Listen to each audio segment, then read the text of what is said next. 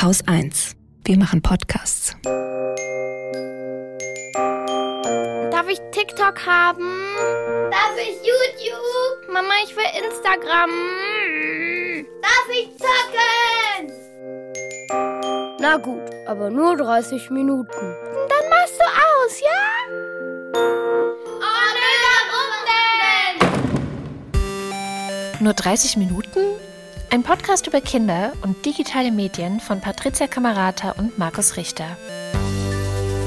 Herzlich willkommen zu Folge 2 des Podcasts zur Medienerziehung. Der nur 30 Minuten heißt, aber 45 Minuten lang ist. Und in dem wir heute mit euch über YouTube reden wollen. Wir, das sind Patricia Kamerata Und Markus Richter, herzlich, Herzlich willkommen. willkommen. So, wir wollen also heute über YouTube sprechen. Und wir wollen nicht nur über YouTube sprechen, wir wollen nur über YouTube sprechen. Warum das denn? weil YouTube einen Marktanteil von 80 Prozent auf im Sektor quasi der Bewegtbildplattformen hat. Also es gibt Vimeo, Twitch TV, Clipfish und so weiter noch, aber die kann man ganz galant unter den Teppich kehren, weil die Kinder interessieren die anderen Plattformen überhaupt nicht. 90 Prozent der Kinder, also sprich der Gruppe 12 bis 19, also auch Jugendliche, schauen eben mehrmals pro Woche YouTube-Clips und keine Vimeo-Clips. Okay, aber, aber nur für den unwahrscheinlichen Fall, dass sich mein Kind doch auf Vimeo verirren sollte, gelten die Dinge, die wir heute darüber erzählen, auch dort? Genau, also Okay. die Prinzipien sind unabhängig von der Plattform, aber wir benutzen das YouTube jetzt einfach generisch als Wort. Andere mit gemeint. Andere sind mit gemeint, ganz genau. Ja, YouTube gehört ja zum Google-Konzern. Das ist vielleicht auch nochmal wichtig für die Einordnung und hat ja auch insgesamt eine Menge Nutzerinnen. Also weltweit 1,9 Milliarden, in Deutschland 6 Millionen. Klingt ja erstmal eigentlich nicht so viel. Vor allen Dingen, Moment mal, 6 Millionen, wie soll das funktionieren, wenn der bekannteste deutschsprachige YouTube-Account, also der mit den meisten Abonnenten, 10 Millionen Abos hat?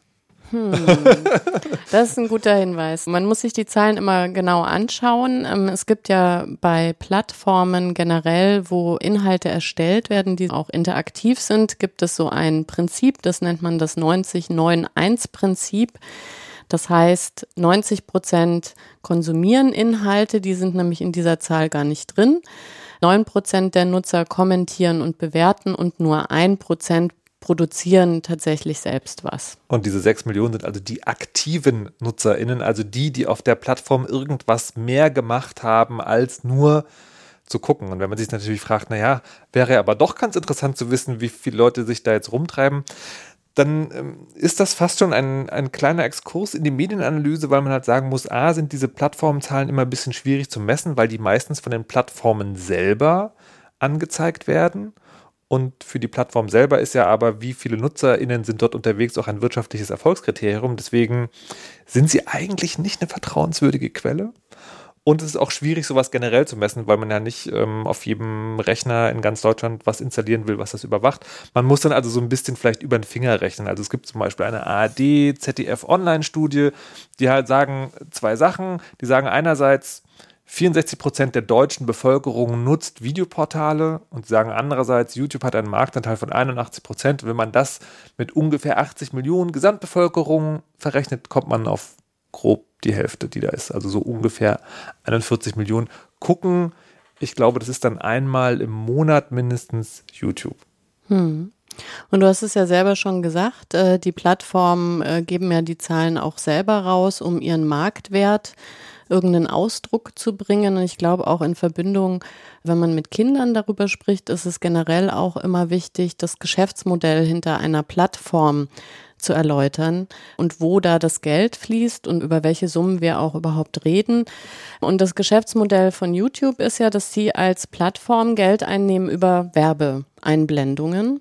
Das ist aber nicht der einzige Kontakt, den Kinder dann und Jugendliche zur Werbung haben, sondern wenn wir von diesen äh, typischen Influencern sozusagen sprechen, von den Kanälen, da gibt es natürlich auch noch Werbekooperationen, die dann in die Tasche der Influencer fließen. Das ist dann also nicht im Plattformumsatz irgendwie enthalten. Aber 2015 ist die aktuelle Zahl, die ich recherchiert habe, hat YouTube schon 9 Milliarden Dollar Umsatz gemacht. Und wenn man das ein bisschen abgleichen möchte gegen was so YouTuber verdienen können, der bestbezahlte YouTube-Kanal, da reden wir von 22 Millionen Dollar im Jahr und auch die Top 10 in Deutschland kann man davon ausgehen, dass die mindestens sechsstellig Umsätze machen mhm. im Jahr um das ganz klar zu machen, also diese Plattform, auch wenn es da gute Inhalte gibt, über die wir auch noch sprechen, ist vor allen Dingen ein wirtschaftliches Interesse. Das muss man halt, glaube ich, immer bei der Bewertung zum Hinterkopf haben. Und warum ist das für Kinder und Jugendliche ganz wichtig? Du hast ja schon gesagt, 90 Prozent der Kinder und Jugendlichen sind da. Was heißt das genau? Ähm, der Messwert sagt, schauen mehrmals pro Woche YouTube-Clips. Und ich glaube, das äh, ist fast immer noch geschönt, oder? Weil drei Stunden am Tag durchschnittlich im Internet sein und davon den Großteil auf YouTube ist auch schon ein bisschen mehr als mehrmals pro Woche. Naja, es sind ja immer die äh, Durchschnittszahlen. Ja, genau. Ne? Es gibt ja auch immer die Kinder, die noch nie von YouTube gehört haben Aber und aus allen Wolken fallen, wenn sie davon äh, Genau, hören. aber halt nicht so viele. Und man könnte fast schon sagen, für einen Großteil der jungen Bevölkerung ist das Internet YouTube. Ja. Das kann man definitiv so sagen. Da spielt ja auch mit rein, ist jetzt ein kleiner Exkurs, wie das Internet benutzt wird beispielsweise. Man darf auch nicht vergessen, dass zum Beispiel YouTube auch eine ganz wichtige Wissensquelle ist. Also mhm. während wir Erwachsene noch brav die Suchmaschinen hauptsächlich benutzen, was die Jugendlichen auch tun, ist auf Platz zwei für Ich habe eine Frage, die beantwortet werden muss, ganz dringend, ist eben YouTube die Plattform. Hängt das auch damit zusammen, dass man das schon sehr früh benutzen kann, wenn man noch gar nicht flüssig lesen kann? Weil in Zusammenhang mit, ich kann die Frage in den Computer oder das äh, Smartgerät einsprechen und muss sie nicht schreiben und kann die Antwort dann hören und muss sie nicht lesen? Ja, das war eine gute rhetorische Frage. Nein, das äh, ist tatsächlich okay. so. Nein, klar. Deswegen ist eben dieses Nutzungsalter auch ein ganz anderes als zum Beispiel Beispiel die AGB hergibt, mhm. die ja sagt, man sollte da 16 sein. Okay, also wir haben wir den, den, theoretischen Überbau, also wer wie viel Geld, Wirtschaft, aber was passiert dort eigentlich? Zum Beispiel das hier. Alright, so here we are front of the uh, elephants. Ein junger Mann mit einem etwas verschrubbelten Haarschnitt steht vor einem Elefantengehege in einem sehr unscharfen Video und sagt, das sei sehr gut, weil die Elefanten hätten lange Rüssel und mehr müsste man eigentlich auch nicht sagen. Was ist das? Das ist tatsächlich das erste Video, was auf die Plattform hochgeladen worden ist, und zwar am 23. August 2005. Seitdem gibt es YouTube.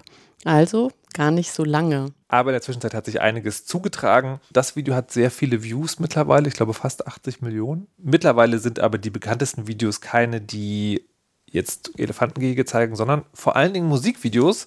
Dieses Jahr ist es zum Beispiel Despacito von Luis Fonsi und Daddy Yankee. Etwas, was ich nicht wissen würde, wenn ich nicht zufällig für diese Folge hätte mir anlesen müssen, was das bekannteste YouTube-Video ist. Und Mit 5,9 Milliarden Views. 5,9 Milliarden. Ich muss es, glaube ich, nochmal nachgucken. Ich kann es jetzt gerade selber gar nicht glauben. Also vor allem, weil, äh, kanntest du den Song vorher? Na, ich habe ihn, weil ich von Berufswegen manchmal äh, Jugendradio auch höre, ist mir der Name sozusagen ein Begriff. Also ich weiß, dass es dieses Wort gibt und dass es ein Musikstück beschreibt. Ich habe ihn, ob ich ihn bewusst gehört habe, kann ich tatsächlich nicht wirklich sagen. Aber es ist eine unfassbar große Zahl. Also auch hier, ne? Wissen auf YouTube, Musik auf YouTube. Aber es gibt auch Dinge, die sind nicht Musik und die sind auch sehr bekannt. Zum Beispiel. Entschuldigung, bitte was? Können Sie mir sagen, worum es sich hierbei handelt? Also verstehe nicht, dass du das nicht kennst. Drei Milliarden Views, ja. Das ist Masha and the Bear mhm. Recipe for Disaster. Folge 17. Habe ich echt, also auch noch nie.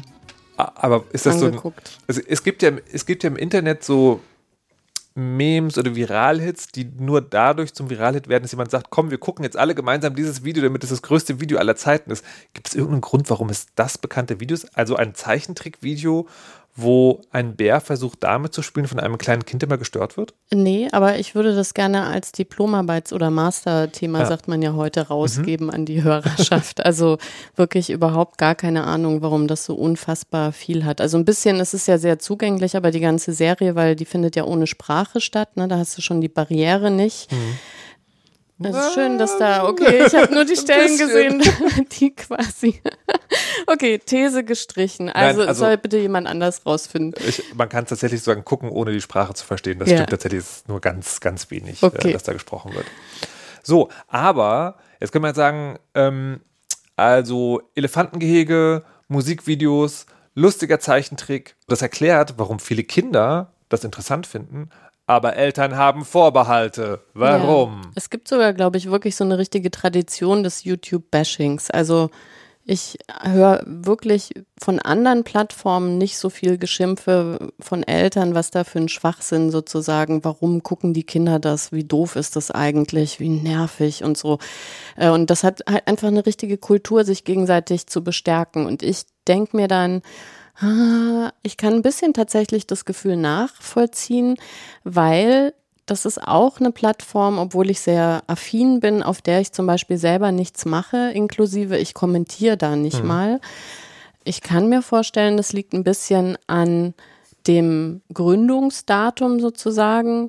Es ist ja eine sehr junge mhm. Plattform im Endeffekt und an meinem Produktionsdatum, das ist ja nicht mehr ganz so jung.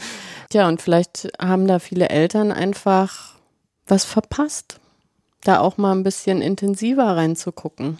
Und das ist aber auch schwierig, je länger man das nicht macht, weil es gibt eine unüberschaubare Menge an Inhalten. Dann kann das auch wieder so eine Wand werden. Ne? Also ich kann mich halt nicht mal kurz damit beschäftigen, sondern jede Minute werden 400 Stunden Videomaterial hochgeladen. Und da kann man ja schlecht schnell äh, durchsteigen. Und ich, mir fällt gerade noch ein, ähm, was auch noch ein, ein, ein, spannendes Ding ist, was vielleicht für Irritation sorgt. Ich war mal auf einer Konferenz, da ging es um Jugend und Medien tatsächlich. Und da hat eine äh, Pubertätsforscherin gesagt, äh, YouTube von jungen und alten Menschen wird grundsätzlich anders genutzt, weil die jungen Menschen sind auf der Suche nach Identitätsfiguren, also Dingen, denen sie folgen können. Und da sind YouTuberInnen äh, vielleicht ein, ein gutes Undock-Ding, wo man halt ganz viel gucken kann. Und erwachsene, alte Menschen wie wir benutzen diese Plattform eher für ganz gezielte Suche. Also, wie backe ich einen Kuchen? Wie war nochmal dieses eine Musikvideo und das ist immer nur so ein rein raus. Und vielleicht ist das auch so eine Irritation, dass man gar nicht verstehen kann, wie man in diesem Lexikon des Bewegtbilds tagelang verschwindet, wo es so viele unergründbare Inhalte gibt. Ja, und also wenn ich auf mich selber gucke, also dieses Thema Kontrollierbarkeit mhm. ähm, ist natürlich ein Thema für mich als Mutter. Äh, und da kommt ja wiederum das Thema Werbung mit rein. Also ich bin auch extrem genervt von der Werbung, die da geschaltet wird, die dann meine Kinder eben die ganze Zeit mitkonsumieren. Das ist ja nicht anders als Fernsehwerbung, die ja im Großen und Ganzen darauf basiert, irgendwie Makel und Mängel auszubreiten und dann Produkte anzupreisen, die quasi dieser Unvollkommenheit entgegenwirken. Das ist also auch eine Message, die ich nicht so gerne mag. Dass Kinder ähm, sagen, dass Kindern immer gesagt wird, kauf dich glücklich. Das auch, ja, mhm. aber nicht nur das kauf dich glücklich, sondern denen in den Kopf zu setzen, was alles falsch erstmal ist, wo, wo mhm. der ja gar nicht, also wo der Mensch an sich ja nicht falsch mhm. ist und nicht äh, mangelhaft ist. Und ein anderes großes Thema, was auch tatsächlich ja wissenschaftlich bestätigt ist, wenn man gar nicht so in diesen Tiefen drin ist und nur die Top 10, von mir aus Top 100 auszugsweise irgendwie kennt, dann ist man leider auch sehr stark mit Rollenstereotypien konfrontiert. Geschlechtermäßig oder generell? Ich weiß jetzt nicht den Unterschied, was geschlechtermäßig und generell ist, was du damit meinst? Jetzt, wo du die Frage so stellst, weiß ich es auch nicht so genau. Okay. Aber es geht, es geht sozusagen um die Mann-Frau-Klischees. Genau, es geht um die Mann-Frau-Klischees. Mhm. Und jetzt ist es aber so, dass YouTube natürlich nicht ausschließlich die 100 ähm, Kanäle sind, die quasi die meisten Abonnenten haben, sondern YouTube ist ja Vielfalt. Und innerhalb der Vielfalt gibt es ja sogar Kanäle, die dem Klischee komplett entgegenstehen. Es gibt da so viel, dass man immer auch die Sachen finden kann, die es anders machen. Und ein Lichtblick in dieser Hinsicht ist meiner Meinung nach wirklich der Account in Deutschland mit den meisten Abonnenten ist halt nicht, wie man das vielleicht als äh, skeptische Älter finden würde, ein irgendwie Lifestyle-Kanal. Lifestyle-Kanal oder Aufreißtipp für Jungs, sondern ist kurz gesagt und es ist einfach ein Wissenschaftskanal, der sozusagen die kurz äh, Phänomene erklären und Dinge. Und das, dass das so ist, dass das jetzt der erste deutsche Kanal ist, zum Beispiel, der über 10 Millionen Abonnenten hat, das war auch gerade eine Newsmeldung mehr oder weniger, das macht ein bisschen Hoffnung für die Welt. YouTube hat problematische Seiten, aber es gibt eben auch die guten Dinge. Auf jeden Fall. Und es gibt ja überhaupt auch sehr, sehr viele Genres, die sehr viele Fremdworte haben. Vielleicht wollen wir die mal durchklappern. Du bist ja eigentlich so jemand, der Sachen gut erklären kann. Auf manche werden wir in einem anderen Kontext auch nochmal genauer an, eingehen. Äh, so zum Beispiel mit diesen Let's Plays. Was ist das denn? Kurz gesagt ist das jemand setzt sich beim Computerspielen hin und filmt dabei den Monitor. Das heißt, man kann dem beim Computerspielen zugucken. Das gibt es in verschiedenen Ausprägungen. Zum Beispiel, man sieht wirklich nur, wie das Spiel gespielt wird.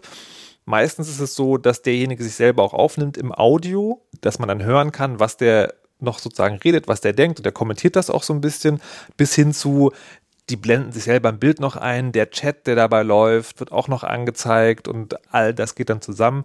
Da gibt es tatsächlich so eine Schnittmenge zu einer anderen Plattform, Twitch, wo sowas live passiert. Also da kann man Leuten live beim Computerspielen zugucken. Das ginge technisch bei YouTube auch, wird aber vor allen Dingen da gemacht. Und auf YouTube gibt es meistens in mehreren Folgen, kann man wirklich gucken, wie spielt jemand Computer. Und für Kinder und Jugendliche ist es aus zwei Gründen interessant.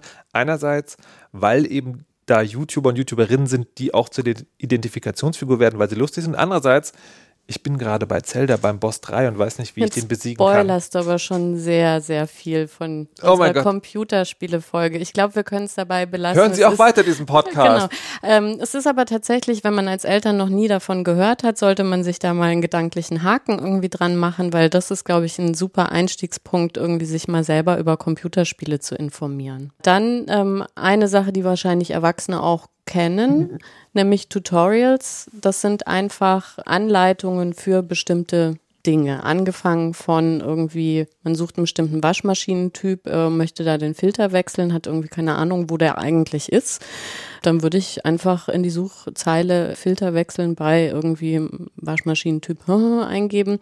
Und dann hat netterweise in der Regel irgendjemand schon ein Video gemacht, das mir genau zeigt, wie das funktioniert. Also eine ganz praktische Sache eigentlich. Mein Lieblingsvideo aus dem Genre ist unter ein noch zu bohrendes Bohrloch einen Notizzettel kleben und ihn umfalten, dann wird der Staub auf magische Weise aufgefangen. Es ist zu einfach, aber man muss erst auf YouTube kommen, um es zu sehen. Sehr gut. Also kann man auch Stunde um Stunde um genau. Stunde irgendwie mit verbringen. Dann eine Sache, die mir auch komplett fremd war bis vor ein paar Jahren, sind Hauls und Unboxing-Videos. Was kann ich mir denn darunter vorstellen? Das gibt tatsächlich in verschiedenen Klischees auch. Das gibt es sowohl für Technik als auch für Lifestyle. Leute gehen einkaufen oder bekommen Dinge zugeschickt und packen das aus und kommentieren das, während sie es auspacken. Irre. Ich kann bis heute nicht glauben, dass das wirklich, es ist auch wirklich eine relevant große Menge an mhm. Videos irgendwie und hat auch relevant große Anteile an Zuschauerinnen. Aber was jetzt an meinem Drogerieeinkauf, den ich jetzt gleich machen werde, so interessant ist, äh, dass sich lohnt, den zu filmen und ich kann es aus der technischen Perspektive nachvollziehen, wenn die neue Grafikkarte rauskommt, die irgendwie 800 Euro kostet und man das Geld nicht hat, aber total interessant findet, jemandem zuzugucken, wie er das zum ersten Mal auspackt. Das ist vielleicht so eine Art Stellvertreter-Kaufrausch, den man da hat. Okay. Ich weiß nicht genau. Ich würde noch kurz zu den Tutorials was sagen wollen, weil in der Rubrik könnte man auch Erklärvideos mhm. einordnen, mhm. was, glaube ich, gerade auch für Eltern interessant ist, weil die reichen bis hin zu, da erklärt jemand Mathe aus der fünften Klasse. Also es gibt in verschiedensten Dingen Politik, Wissenschaft, aber eben auch tatsächlich an Schule orientierte Erklärungssachen und die kann man sich da auch angucken. Okay, Jetzt locken wir wieder die Eltern mit den Lerninhalten, die die Kinder ja, die Mischung macht, Internet die Mischung macht. Äh, machen können. Aber tatsächlich, ähm, glaube ich, sind da viele Sachen. Mich ärgert manchmal in der Schule so ein bisschen, dass man ja immer von der Qualität des Lehrers und der Lehrerin mhm. auch sehr stark abhängt. Und sowas macht schon auch sehr unabhängig. Also wenn man im Unterricht mal was nicht mitbekommen hat und das vielleicht auch schon Lehrinhalte sind, die na, sage ich mal so, das eigene Allgemeinwissen ein bisschen übersteigen, kann man das schon empfehlen, mhm. da auf YouTube auch zu suchen. Und ich glaube, als Erwachsene vergisst man auch immer wieder, dass das eine gute Quelle ist, das zu tun. Für Kinder ist das ganz selbstverständlich. Aber wenn man eben den Eklat am abendlichen Abendbrottisch hat, es muss jetzt schnell rausgefunden werden, ja. keine Ahnung, irgendwas, dann hilft da, glaube ich, sehr, YouTube zu öffnen und einfach nach einem Erklärvideo zu suchen. Und da gibt es wirklich die absurdesten Dinge mein Lieblingsbeispiel, der Fuchs, jemand, der mit einem sächsischen Akzent Mathe-Videos rappt. Ja, das, äh, der ist ja super, weil man kriegt Ohrwürmer davon. Und was kann man sich mehr wünschen als Ohrwürmer mhm. von Matheformeln, die man sonst eigentlich sofort vergisst? Und äh, weil du es gerade gesagt hast, das ist nicht nur ein Lockmittel von Eltern für Eltern. Ich habe den, also Zitat eines noch nicht Teenagers, ich habe es mir auf YouTube angeguckt, da habe ich es besser verstanden als in der Schule. Es ist also Kids approved. Ja. So, dann Kommentare. Also tatsächlich setzen sich dort Leute mit dem Zeitgeschehen auseinander und sagen was dazu. Das hat manchmal so Schnittmengen auch zum, zum Erklärvideo, aber das ist auch etwas, was da passiert. Ich stelle gerade fest, wir haben jetzt immer schon bei den Genres auch so quasi so, dass so Empfehlungen, dass es empfehlenswert ist. Bei Kommentaren ist natürlich schwierig, weil das machen Leute à la Couleur. Und da gibt es auch sozusagen seltsame Sachen, die man machen kann. Deswegen hier erstmal nur die Ansage, das gibt es als Genre. Genau. Und ich wollte ja so ein bisschen auch hinaus auf die Dinge, wo dann Erwachsene vielleicht doch wieder mit ihrer intellektuellen Nase rümpfen. Wir brauchen ein Augenrollgeräusch. Stimmt, das äh, müssen wir äh, mal produzieren. Genau, Challenges. Was ist das denn jetzt schon wieder? Challenges und Pranks. Ja, ich glaube, also die meisten Erwachsenen haben, haben mindestens von der ALS Ice Bucket Challenge gehört. Also Challenge ist immer irgendwas, die Herausforderung ist, tue folgendes. Zum Beispiel kippt dir einen Eimer mit Eiswürfeln über den Kopf aus und wirbt dann dafür, dass man für eine Krankheit spendet. Und das gibt es dann natürlich auch als Mutprobe mit albernen, doofen Dingen. Also der Klingelstreich ist quasi die älteste Challenge der Welt, glaube ich. Das ist nicht eher ein Prank? Beides. Für den, an dem geklingelt wird, der ist das Opfer eines Pranks, also ist einer witzigen Herausforderung unterlegen oder ist verarscht worden. Aber für den, der den Klingelstreich macht, das ist auch eine Challenge, weil er sich trauen muss zu Klingelstreichen. Das hast du sehr gut erklärt. Also ich, äh, auch Pranks, äh, ich oute mich jetzt einfach, ist auch was, was ich erst, weiß ich nicht, vor drei Jahren oder so das erste Mal gehört habe. Und dann dachte ich so, Mensch, ich glaube, das haben wir früher einfach Streiche genannt mhm. und das wird äh, gefilmt jetzt und ist tatsächlich eine sehr beliebte Kategorie auch. Mhm. Und da muss ich immer wieder feststellen, finde ich jetzt, dass man sich von Kindern auch Sachen zeigen lassen kann. Und es gibt einige Kanäle, wo die Leute sich sozusagen gegenseitig pranken mhm. und das immer noch auf einem Niveau machen, wo ich denke, so, okay, na, die kennen so ihre Grenzen, die kennen sich persönlich und das ist dann noch witzig. Und es gibt aber eben auch Kanäle, wo es so richtig unter die Gürtellinie geht oder ja, die Pranks hauptsächlich an leichten Opfern quasi ja, stattfinden. Und, und, auch Fremden, die dann möglicherweise gegen ihren Willen in einem Online-Video zu sehen ist. Ja. Und ich vermute, wir reden über Recht am eigenen Bild und die Dinge nochmal in einer anderen Folge. Mhm. Aber das ist tatsächlich dann ein so ein Thema, wo man sehr gut auch lernen kann, vielleicht zusammen mit den Kindern zu differenzieren, dass man sagt, ne, als, das gibt es als Format und das hat, es gibt Ausprägungen, hat es problematische Teile.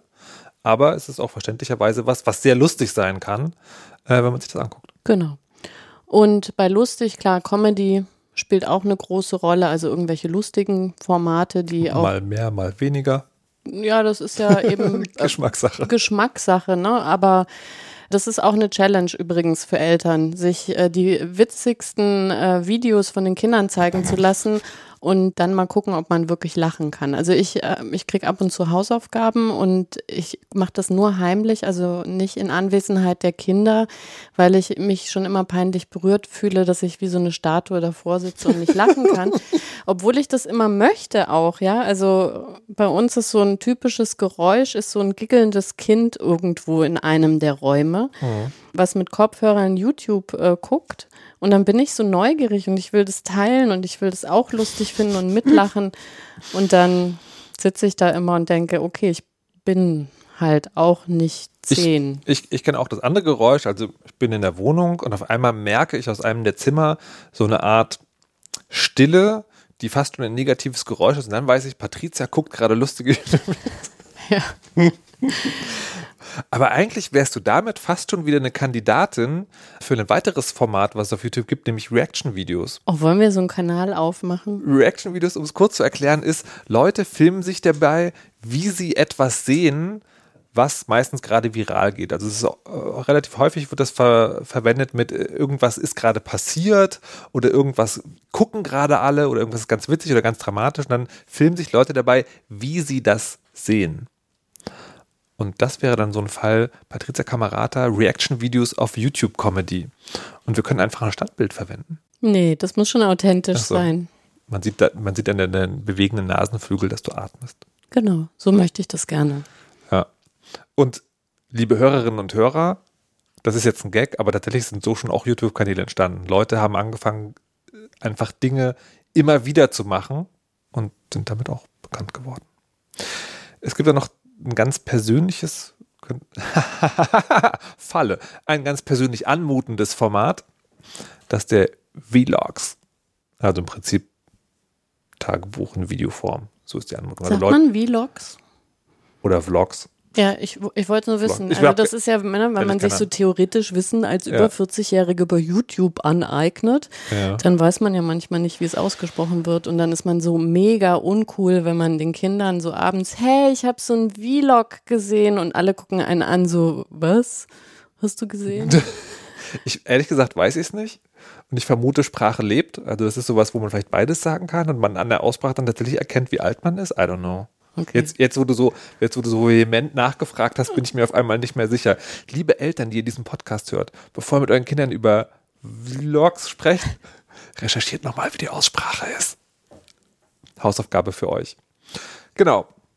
Das wäre es. Also es gibt noch Musikvideos, hatten wir am Anfang schon gesagt, aber das sind halt einfach Musikvideos. Sehr gut. Jetzt haben wir einen wilden Ritt durch alle Genres gemacht. Ja.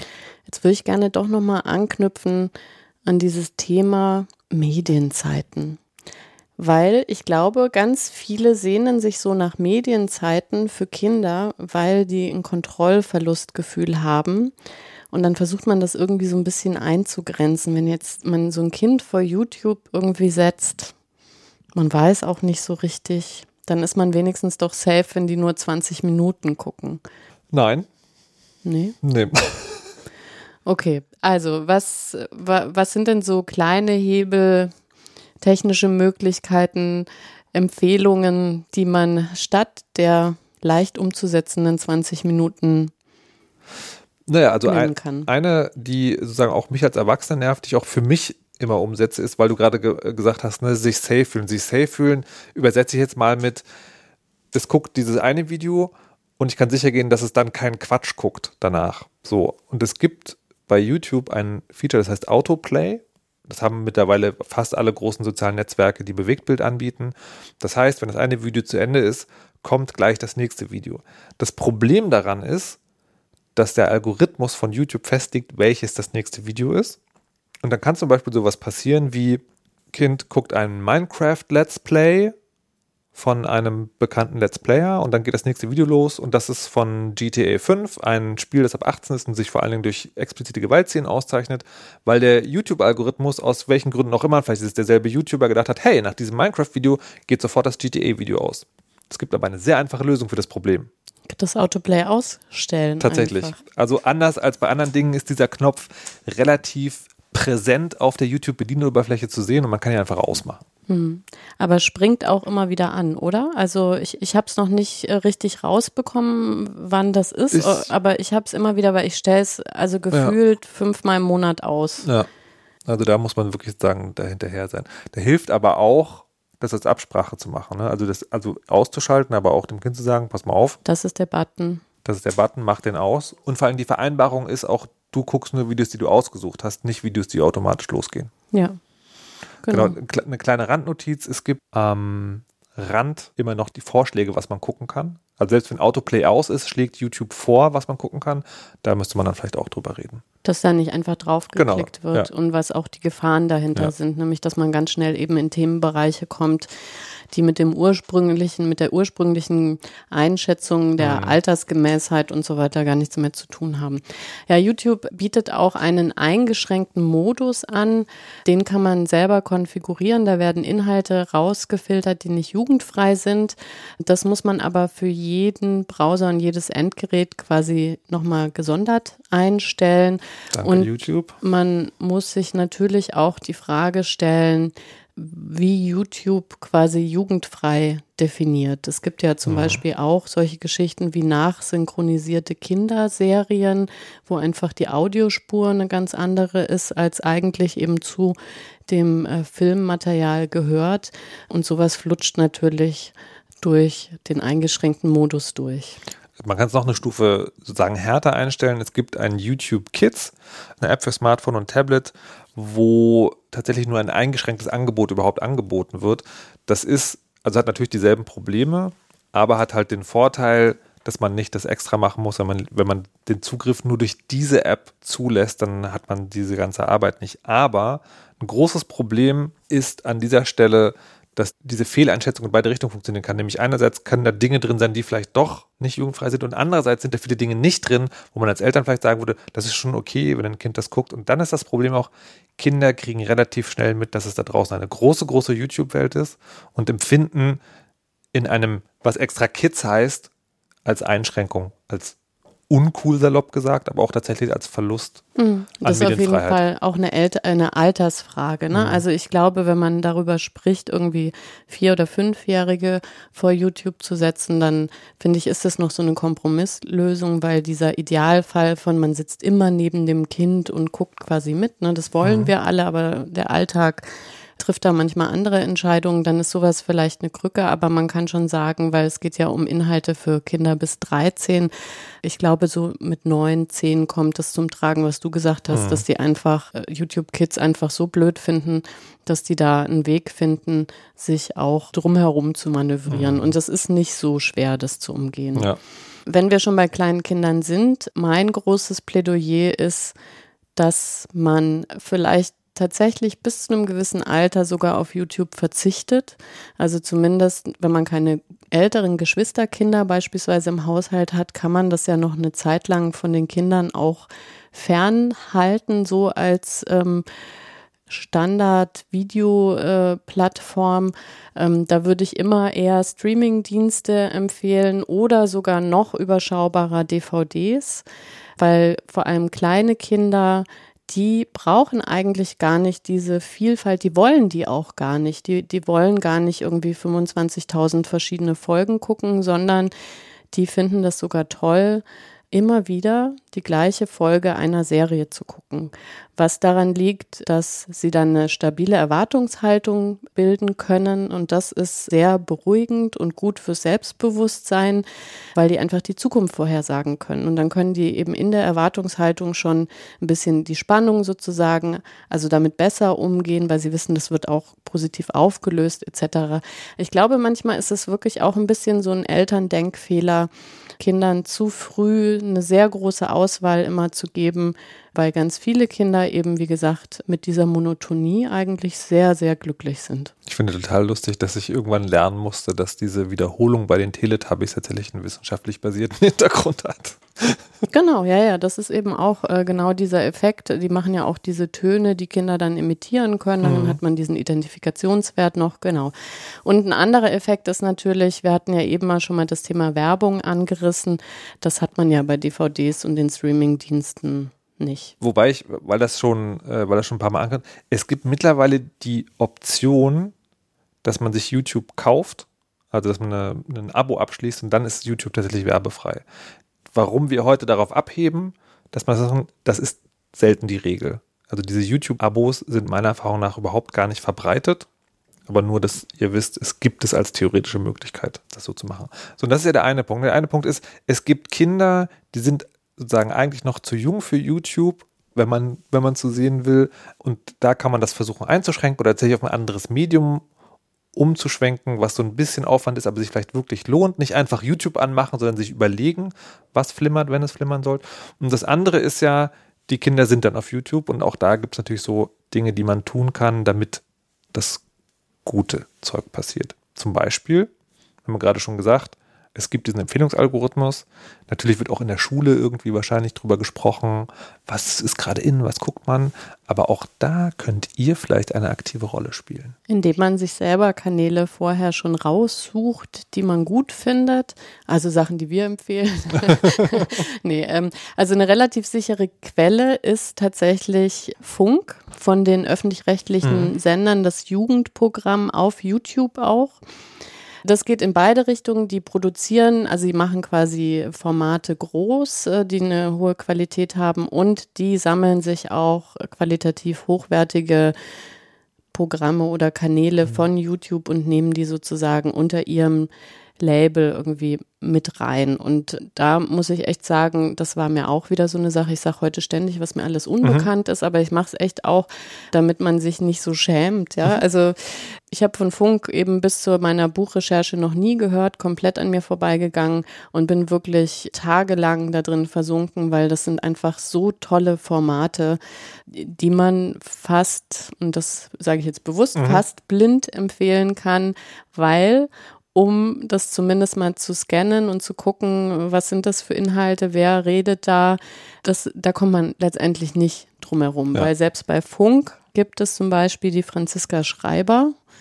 Die, da weißt du mehr drüber? Das ist äh, Franziska Schreiber ist eine AfD-Aussteigerin, die damit berühmt geworden ist. Sie hat ein Buch geschrieben, ist dann auch äh, im Fernsehen gewesen und hatte sehr viel Öffentlichkeitsarbeit, hat jetzt einen eigenen Funkkanal und der ist umstritten. Es gab im Sommer jetzt eine Diskussion, im Sommer letzten Jahres, wenn ihr diese Folge hört, darum, dass die Inhalte, die sie da verbreitet, schon auch an den Rand von Populismen geht, die man eigentlich nicht haben will.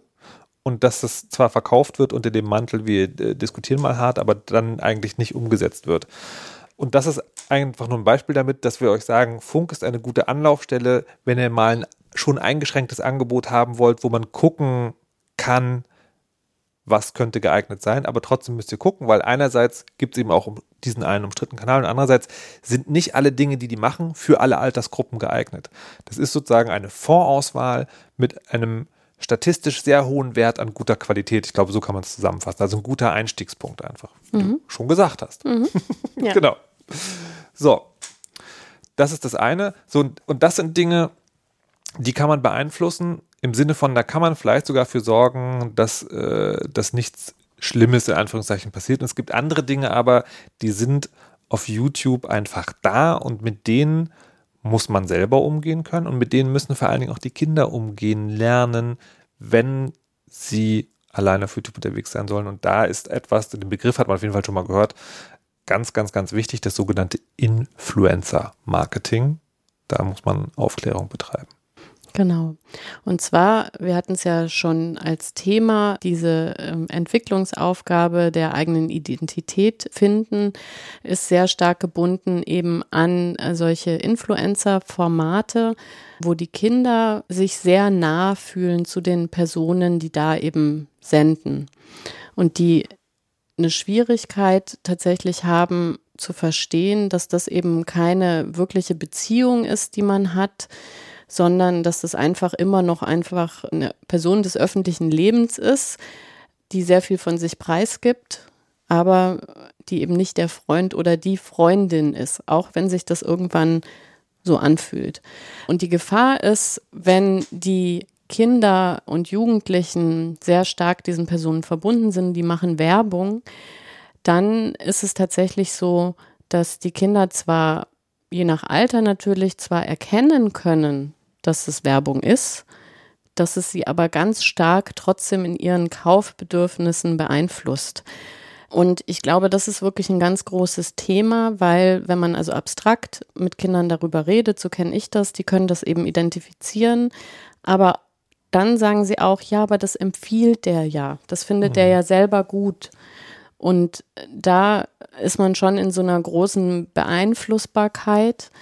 Breit gestreut quasi einfach Konsum das Thema, aber auch teilweise so Produkte, die total überteuert sind, die aber unter Kindern dann wirklich sehr gefragt sind. Also dass man auch, ähm, viele YouTuber bringen ja eigene, äh, was auch immer, Serien raus, ja, sei es jetzt irgendwie T-Shirts, Mützen, Parfums, was auch immer, die dann doch auch sehr kostspielig sind, vor allem gemessen an dem Taschengeldbudget.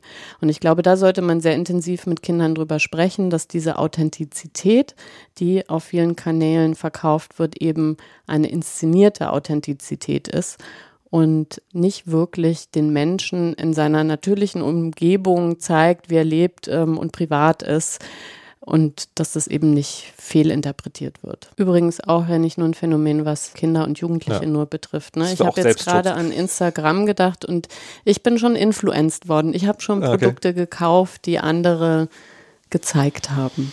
Verstehe, verstehe. So, jetzt sind das ja zwar von uns vorgetragene Konzepte, aber doch vielleicht auch theoretisch. Wollen wir noch kurz erzählen, wie wir es in einem Fall gemacht haben? Ja, und zwar haben wir eine Kanalliste, also eine YouTube-Kanalliste. Das kann jedes Kind sich selbst zusammenstellen, kann uns Kanäle nennen, auch also permanent, es darf mhm. da auch immer was dazukommen, von dem es sich wünscht, dass es die ohne Kontrolle und mhm. ständiges Nachfragen und immer wieder Fragen einfach konsumieren darf. Und das ist tatsächlich entstanden aus dieser Situation, die ich vorhin beschrieben habe. Es gab mal die Situation, da war, hier läuft gerade ein YouTube-Video von Wieso guckst du das? Und hat er das erklärt, wie es passiert ist. Und dann sind wir halt darauf gekommen, Autoplay ausmachen, nicht der algorithmischen Empfehlung folgen, wir machen jetzt zusammen eine Liste. Genau, und die war am Anfang auch relativ umfangreich schon, also beim ersten Einreichen und wir haben das dann stichpunktartig angeguckt und da lernt man dann ganz schnell,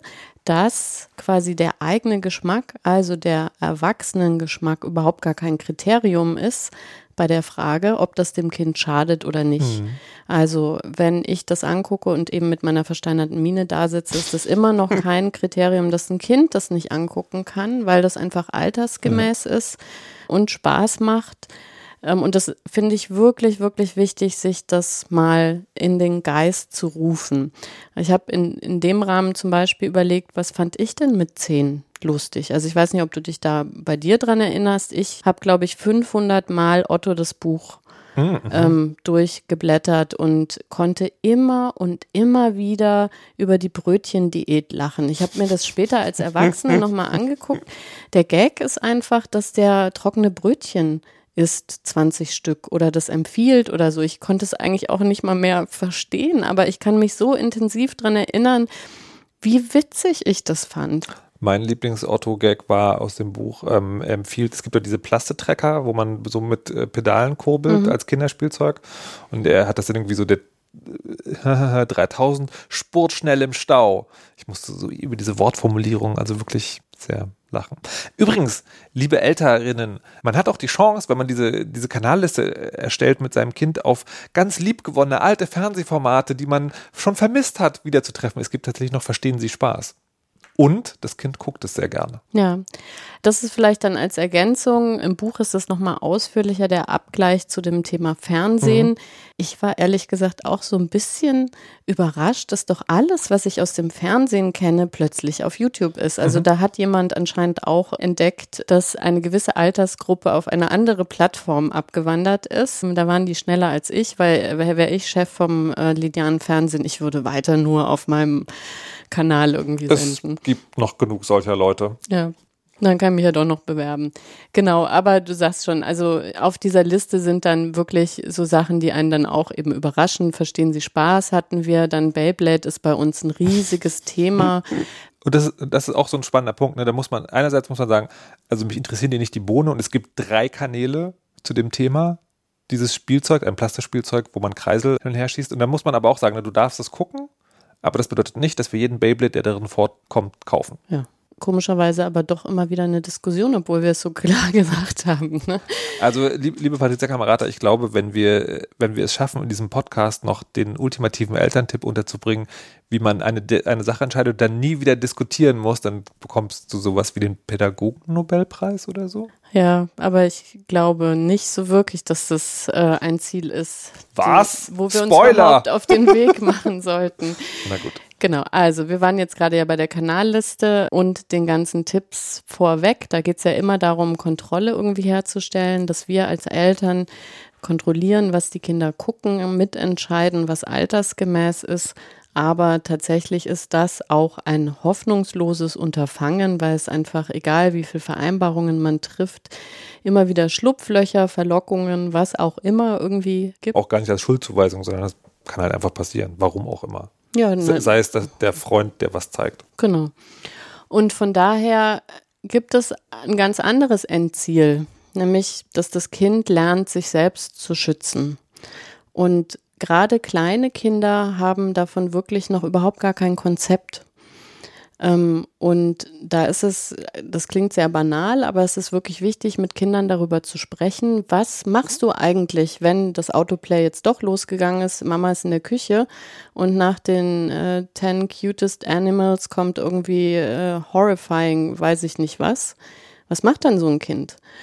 Und das ist so wie mit dem Fernsehen sozusagen. Ne? Da hat man diesen schönen dominanten Ausschalter, den hat man ja vielleicht auf technischen Geräten hm. nicht oder die, da ist eine, irgendeine Sperre drin oder so trotzdem den Kindern wirklich sagen, wenn sowas kommt und du hast Angst, so gruselst dich irgendwie einfach ausmachen, das Gerät rumdrehen, wenn man ein Tablet hat, irgendwie zuklappen den Laptop oder schlimmstenfalls auch Hand draufhalten auf irgendwas Gruseliges, was mhm. man sieht und dann nach den Eltern rufen. Hinter diesem Ding steckt sozusagen äh, das Konzept, was man vielleicht auch als Eltern sich immer wieder in Erinnerung rufen muss, Kinder wollen gar nicht alles sehen. Wenn man anfängt mit Kindern über Medieninhalte zu sprechen, haben die oft ein sehr genaues Konzept davon, was sie sehen wollen und was ihnen zu gruselig ist. Das ist der eine Punkt. Und der andere Punkt ist, das hatten wir auch in der letzten Folge schon, es geht immer auch um Vertrauensverhältnis. Ne? Und in dem Moment also sicherzustellen, dass das Kind, wenn so etwas passiert, ankommt und sagt, hey, mir ist da was passiert, das ist sozusagen auch ganz, ganz, ganz wichtig. Mhm. Und ich glaube da auch fest dran, dass Großteil der Kinder das wirklich auch selber regulieren möchte. Mhm. Also auch da finde ich es eine gute Referenz in die eigene Vergangenheit zurückzugucken. Ich war ganz brave Fernsehausmacherin. Ich habe das bis heute noch, dass ich, wenn so gruselige Musik kommt oder es sich abzeichnet, dass zum Beispiel eine Gewaltszene kommt, mache ich einfach die Augen zu. Und das heißt, dass ich bei diesen modernen Serien als Erwachsene manchmal, glaube ich, 40 Prozent Inhalt nicht sehe. Aber ich gucke es trotzdem, weil ich bin ja schon über 18. Aber ja, ich habe es als Kind auch schon gemacht. Stimmt, jetzt, wenn du, wenn du erstmal berühmt geworden bist, den Online-Test vor, dass man so Screenshots von Videos von dir sieht und dann ist die Frage, ist das ein Reaction-Video oder kommt da gerade eine gruselige Szene? Man weiß es nicht so. So ein genau. Potenzial, wie ich noch reich werden kann. Super. Ja. So, damit sind wir einmal durch. Und auch wenn es banal klingt, gelten wieder zwei Sachen. A, redet miteinander und B, ganz ohne Aufwand geht es halt tatsächlich nicht. Also wir haben euch versucht, verschiedene Anknüpfungspunkte und Eckpfeiler zu sagen, wo, mit denen ihr euch, also wo ihr wisst, wo man lang gehen kann, wenn man sich damit beschäftigen will, wo man vielleicht auch einsteigen kann. Aber ohne euch, liebe Eltern, geht es nicht. Das ist wahr.